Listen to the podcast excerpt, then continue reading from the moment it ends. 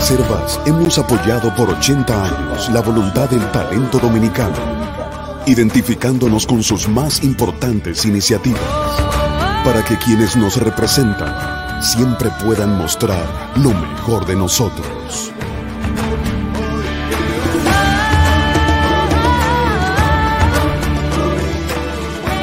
Reservas, 80 años siendo el banco de todos los dominicanos. Buenos días, buenos días para todos y todas. Eh, de nuevo en condiciones especiales esta transmisión de Sin Maquillaje. Hoy es Día del Periodista en la República Dominicana y quiero iniciar la jornada eh, felicitando a Bonaparte Otro Piñeiro que recibió el galardón del Premio Nacional del Periodismo, más que merecido.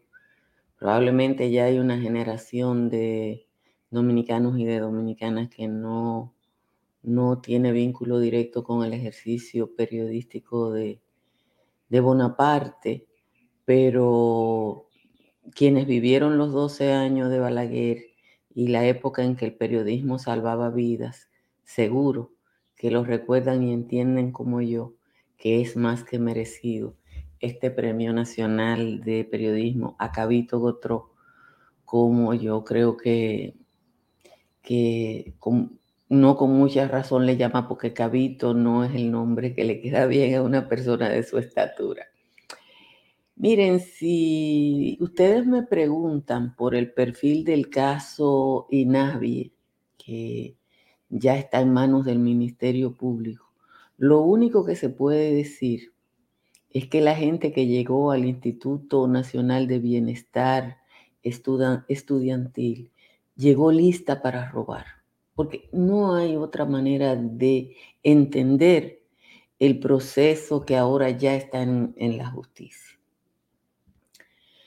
Durante el gobierno de Hipólito Mejía, Nuria Piera hizo un, una denuncia, un reportaje de denuncia, en la que demostró que hubo un funcionario que en la declaración jurada que hizo cuando llegó al, al poder en el gobierno de Hipólito, puso en la declaración jurada los bienes que iba a tener después que adquiriera fortuna, para decir algo, eh, en el gobierno porque puso la casa que quería comprar, el vehículo que quería tener y Nuria demostró que aunque eso era lo que estaba en su declaración jurada, no lo compró hasta después de un tiempo de estar eh, como funcionario público.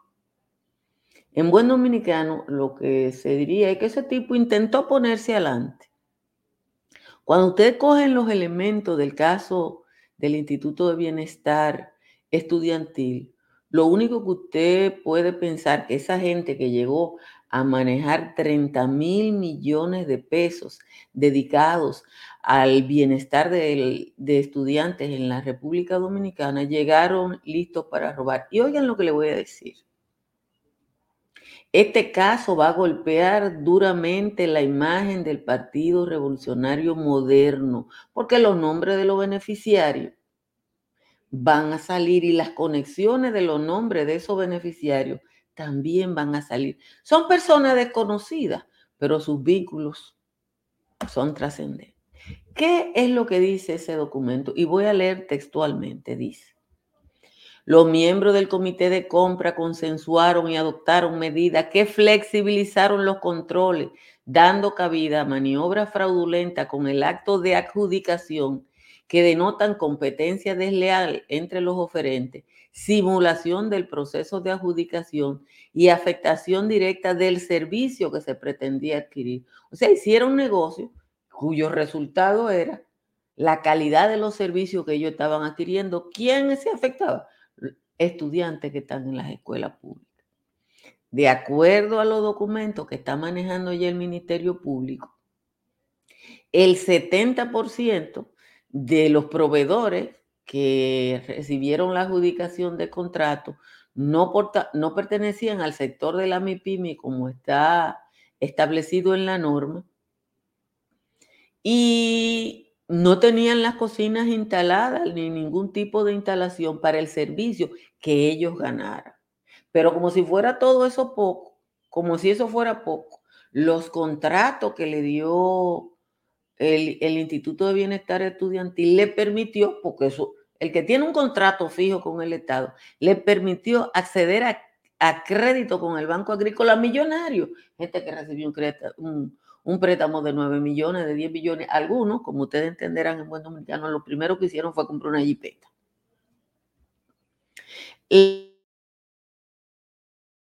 La investigación, trabajó la Contraloría, detectó 600 participantes que se relacionaban entre sí y las negociaciones de raciones desde el despacho del exdirector. Cuando un expediente determina una vinculación entre más de 600 elementos y el origen común, en este caso el despacho de un funcionario, estamos hablando de un reparto, una persona o un equipo de personas que se sentó en un escritorio a distribuir fondos públicos como si se tratara de una herencia.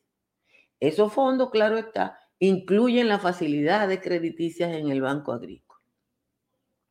Los nombres de los beneficiarios de este fraude no van a ser conocidos, no van a ser de gente conocida. Va a ser Chinchilín el Búcaro y Juaniquito el Tinao. Pero lo que yo conozco hasta ahora, lo que yo conozco, es que hay funcionarios, amigos, mujeres, como ustedes saben, siempre segunda base, de dirigentes locales del Partido Revolucionario Moderno en la mayoría de las provincias y municipios. Aunque los nombres que ustedes van a conocer son nombres comunes, nombres de ciudad. El nombre que puede tener cualquier dominicano. En cada una de las demarcaciones se sabe a quién le dieron el contrato, por qué le dieron el contrato. Y en cada una de las demarcaciones, el Partido Revolucionario Moderno va a tener que aceptar el bochorno de reconocer que fue no solo un acto de ilegalidad y un fraude, sino tráfico de influencia para beneficiar su aparato político. Oigan que se lo digo. Este es el palo de la gata del PRM porque estamos hablando de 30 mil millones de pesos. Señores, gracias a todos y a todas por estar aquí. Como les digo, estoy desde la ciudad del sol. Vamos a decirle cuáles son las condiciones del clima en República Dominicana. Mejoraron un poquito las temperaturas y de hecho eh, la media nacional es de 20 grados porque Asua, Bonao, San Juan de la Maguana, San Francisco de Macorís y San Cristóbal están en 18. Santa Cruz de Mao y Cotuí están en 19. El resto de las cabeceras de provincia están en 21, excepto San Fernando de Montecristi y Santo Domingo. En los valles altos, por allá por donde ustedes saben que hace frío, también las temperaturas bajaron ligeramente. Y Constanza, bueno, en Constanza no bajó ligeramente, en Constanza bajó. Constanza está en 12, Calimete está en 13, Calimetico, San José de las Matas, San José de Ocoa y Los Cacaos están en 14, Hondo Valle y El Cercado están en 16, Jánico están en 17. Vamos ahora a leer el resumen de las principales informaciones de la jornada de hoy. El juez David Timoteo Peguero del séptimo juzgado de la instrucción del Distrito Nacional aplazó para el 16 de mayo la audiencia preliminar del caso Pulpo por la ausencia en las primeras horas de los abogados de, de, varios de los imputados y de los imputados Paola Molina y Carlos Monte de Oca, que primero fueron declarados en rebeldía, pero que después llegaron al juicio. La jueza del juzgado de atención permanente de Santo Domingo Este, Cecilia Toribio, dictó tres y seis meses de prisión preventiva contra los implicados en el caso FM y declaró el caso complejo. Entre los implicados, ustedes saben que está una exdiputada y un ex subdirector de migración. El caso FM está vinculado a una red internacional de lavado de activos que ustedes saben que fue descubierta cuando se encontraron 4.3 millones de dólares en bocinas en el puerto de Jaina. Una investigación de la Unidad Antifraude de la Contraloría General de la República y de la Dirección de Compras y Contrataciones da cuenta de que el Instituto Nacional de Bienestar Estudiantil se encontraron anomalías cometidas por el personal administrativo y el Comité de Compra de la entidad, que depende del Ministerio de Educación, durante la adquisición del almuerzo escolar que se inició el año pasado. Hubo tráfico de influencia para la obtención de adjudicaciones y la habilitación de manera eh, deliberada de oferentes que carecían de la idoneidad para ser seleccionados, también los participantes se beneficiaron de préstamos millonarios sin tener cocina instalada. La investigación presenta que 600 participantes se relacionaban entre sí y las negociaciones de raciones desde el despacho del director de esa entidad. Más sobre eh, educación, un grupo de docentes del municipio de Cotuí que aprobó el concurso para ser nombrados, solicitó a la regional a la que pertenece que los ubique en la vacante que le corresponden. Maestros que aprobaron el concurso con notas entre 90 y 100 y que se supone que le tocaban las vacantes, ahora lo que le están diciendo es que están en la lista de elegibles.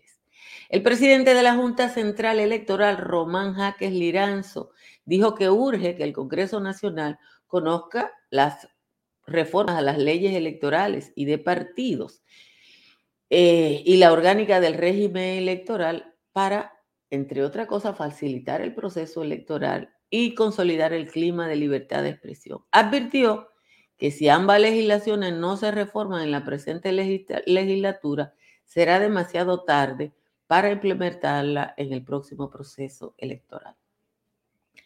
Las autoridades dominicanas, eso es más de Dominican Republic, desconocen cómo llegó al territorio dominicano el jefe de una organización que se llama Generación Zoe, el argentino Leonardo Cositorto, quien está acusado de estafa, de asociación ilícita en Argentina y varios países de América Latina, y que era buscado por la Interpol. Según los medios de comunicación y según el vocero de la policía, Diego Pesqueira, había una alerta roja de Interpol y el señor fue apresado en una zona turística de la República Dominicana. La Superintendencia de Electricidad aumentó un 10% a la tarifa eléctrica para los clientes residenciales en líneas generales sin embargo, la realidad dada por los precios es que el aumento debió de ser de un 26%, según explicó la superintendencia.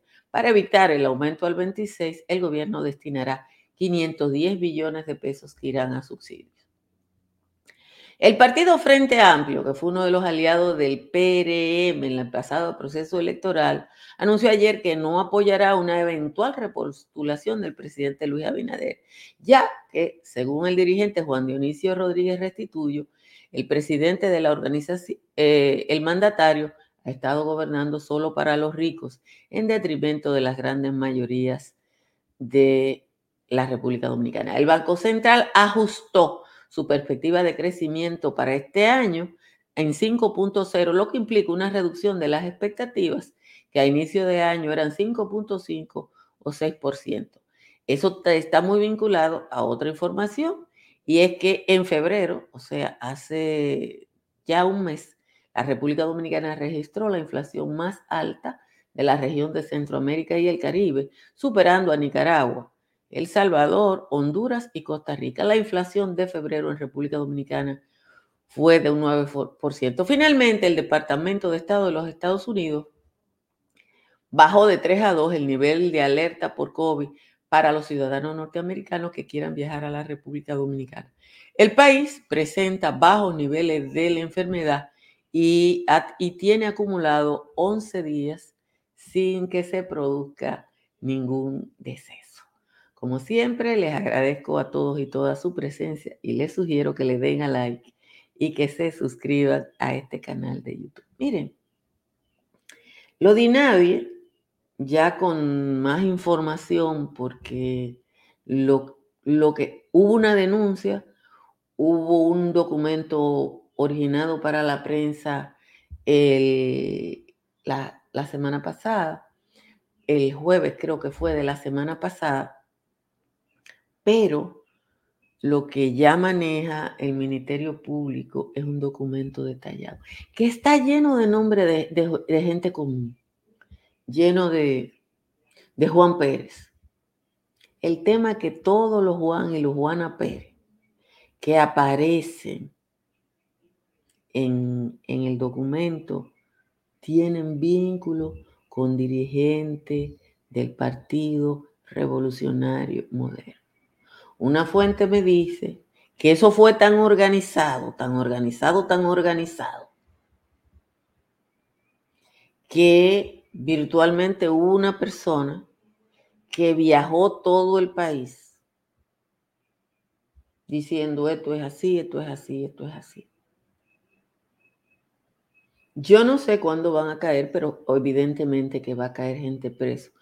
Pero en República Dominicana tenemos una frase que yo no la puedo decir porque soy una señora muy recatada, que dice, tal cosa no coge cabeza. Y es lo único que a mí se me ocurre pensar que, porque yo le voy a decir una cosa, ¿qué fue lo que pensaron ahí? ellos llegaron a robar, porque llegaron a robar, porque eso fue, eso, para dar todo eso contrato, eso fue que se llegó con esa decisión. Se va a hacer esto, esto, esto. Ustedes me van a decir que no, no fue un robo per se, sino que, bueno, tráfico de influencia. Yo no sé lo que digan los abogados, que, eh, pero pasó. ¿Qué fue lo que ellos pensaron? que ellos iban a llegar, iban a robar y la justicia que ustedes y yo demandamos, ellos no le iban a tocar. O que estaba bien que en el caso de ellos se, hiciera todo lo que se hizo. Porque el solo hecho de darle un contrato a, a una persona o a una entidad que no está en condiciones de suplir el condenado almuerzo escolar, o una persona, como en efecto se ha encontrado, que una persona de Mao eh, está supliendo el almuerzo escolar en, para decir un nombre en Cotuí. No, hombre, no. No, eso, este país ya no aguanta eso. Y tiene, ah, que los quipes tampoco cogen cabeza. Qué bueno. Pues yo puedo decir que están como los quipes, que no cogen cabeza. Van a ir presos. Ah, eso es crimen organizado. Sí, eso es crimen organizado. Yo le voy a decir, en definitiva, un servicio lo ofrece alguien o lo ofrece alguien, pero ahí no hubo transparencia. Ah, yo no sé si los superiores de ellos lo sabían. Aquí hay mucha gente que debe caer presa por... Yo puedo decir que por pendejo. Debe caer presa por eso. Porque yo no, no entiendo cómo es que aquí pasan tantas cosas en República Dominicana. Y los funcionarios superiores no se dan cuenta. Entonces, uno tiene que ver y ver porque, qué carajo. Señores, ahora que aumentó la tarifa eléctrica, les recomiendo que piensen en la instalación de paneles solares, porque a mí mi tarifa de energía me bajó más de un 99%. Yo pagué el mes pasado 184 pesos eh, de factura eléctrica. Usted llama a Trix Energy al 809-770-8867 o escribe por WhatsApp al 809-910-2910 y evalúan cuál es su consumo. Y si usted va a intervenir una edificación, llame a Estructuras Morrison. Estructuras Morrison va, le analiza la condición en que está la edificación y le hace las recomendaciones para superar la vulnerabilidad que tenga. Y ahora que estamos llegando a la Semana Santa, piensa en Seguros Pepín. Seguros Pepín tiene el mejor sistema de asistencia de viajes para vehículos de motor en la República Dominicana. Usted tiene una póliza con Seguro Pepín, no importa el lugar donde usted esté en República Dominicana, Seguro Pepín le resuelve. Y si viene para la Florida, no como yo, que vine por un par de días, usted viene a vivir, llame a Tamara Pichardo, que le ayuda a comprar, a vender o alquilar aquí en el estado del Sol. Llame a Tamara al 305-244-1584. En Punta Cana, Riz Guzmán le da los mismos servicios de bienes raíces. Usted llama a la querida Riz al 809-449-04 69. Y si su techo tiene filtración, llame a un IMPER que tiene la solución. Un IMPER ofrece además sistemas de seguridad. Un IMPER está en el 809-3720640 y por WhatsApp el 809-989-0904. Déjenme leer la décima del tal Juan Tomás, que yo me la gané hoy. La décima de Juan Tomás está absolutamente ganada. Se la voy a leer por aquí. Eso no tiene ejemplo. Dice el señor Juan Tomás. El nombre del mayor clásico cambió a cuerpo del deseo y un grave símil yo veo con aquel greñón jurásico, el que se siente caucásico, creador de la FUPU, se cree que lleva un cachú con la crisis de Crimea y anda en tour por donde sea, nomás hablando tutú. Al igual que el dembocero, este hizo un cambio de imagen para evitar que lo atajen por pillo, por traquetero, el greñú villajuanero que se hizo rico al vapor cree que imitando al mayor hará que toda la gente olvide tan fácilmente que él no es más que un hablador. Quien vendió el oro criollo a 97 y 3 entiende que nueva vez podrá agenciarse el apoyo de los que están en el hoyo por no ser favorecidos por el estilo asumido por Rodolfo Abinader, quien entiende como él que no es pabateo y corrido. Si él cree que un cambio de imagen, qué sé yo, o de discurso le podría cambiar el curso antes que lo resquebrajen, más le vale que lo atajen, le propongan algo nuevo, para mirarse en un espejo que le diga la verdad, que el tema no es vanidad y que el pueblo no es pendejo. Esa es la décima de hoy del señor Juan Tomás. Yo voy a cobrar por lo menos la mitad del valor de la décima, porque me la tuve que buscar eh, como una leona para poder, eh, gracias a Sergio Ureña que está diciendo que el programa se ha ganado. Miren, el presidente de la Junta Central Electoral eh, volvió... Ah, te diste cuenta, Juan Tomás, que me lo gané hoy. Me lo gané. El presidente de la Junta Central Electoral volvió a hablar ayer de la necesidad de modificar la legislación electoral. Señores, yo ya yo no sé. Miren, nosotros tenemos que hacer algo como pueblo para cambiar este Congreso. Yo le propongo a ustedes que en cada demarcación tratemos de tener un, un, legislador decente, uno. Yo, yo, soy, yo hice una evaluación de cuáles son las peores. No hay circunscripción que tenga peores diputados que la mía. ¿eh? La mía eso, eso, es, eso es la basura total. La, la, la circunscripción 2 del Distrito Nacional. Eso ahí no hay nadie que sirva. Hay en alguna que, pero nosotros necesitamos hacer algo. Miren, hace un año y pico que la Junta Central Electoral preparó después de un análisis de la legislación electoral, de la ley de partido y movimiento político y la ley de régimen electoral,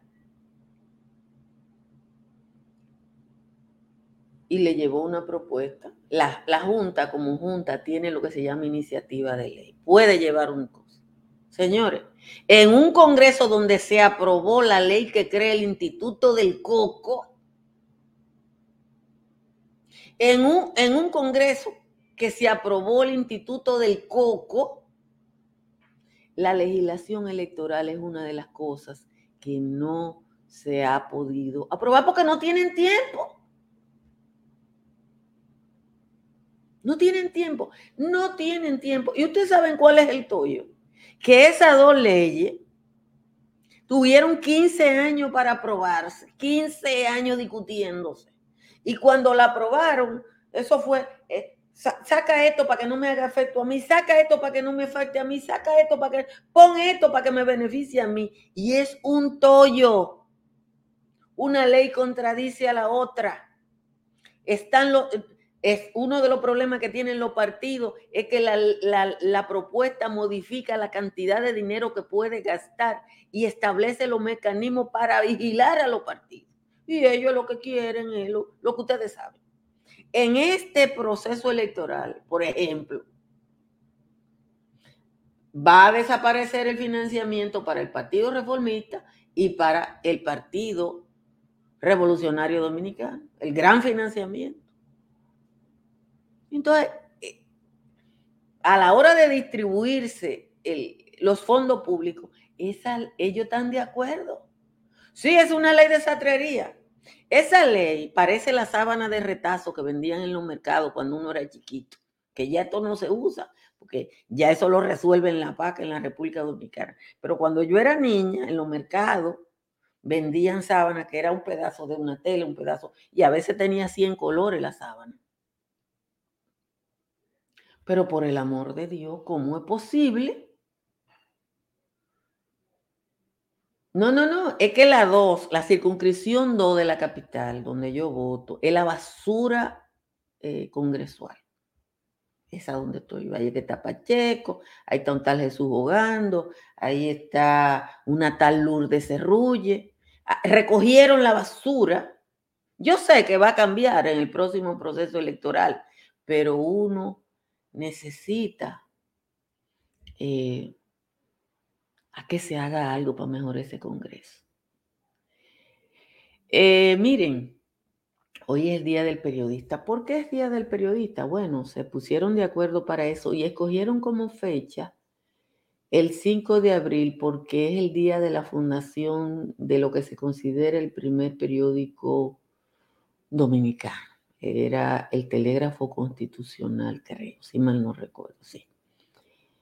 Y ese periódico, igual que el Listín Diario, que celebra un aniversario mm, incluso de una hoja suelta, no es, esos periódicos dominicanos eran fundamentalmente medios de opinión. Eh, no tenían la característica fundamentalmente por el atraso de la sociedad dominicana. Cuando uno estudia cuando uno estudia los primero periódico dominicano, nada que ver con lo que pasaba en el mundo, pero tiene que ver con el escaso desarrollo económico de la República Dominicana post-independencia. Em, a veces, y yo creo que tiene que ver mucho con, con la pobreza de nuestra historia, cuando uno lee la historia dominicana, uno tiene una idea falsa del Estado.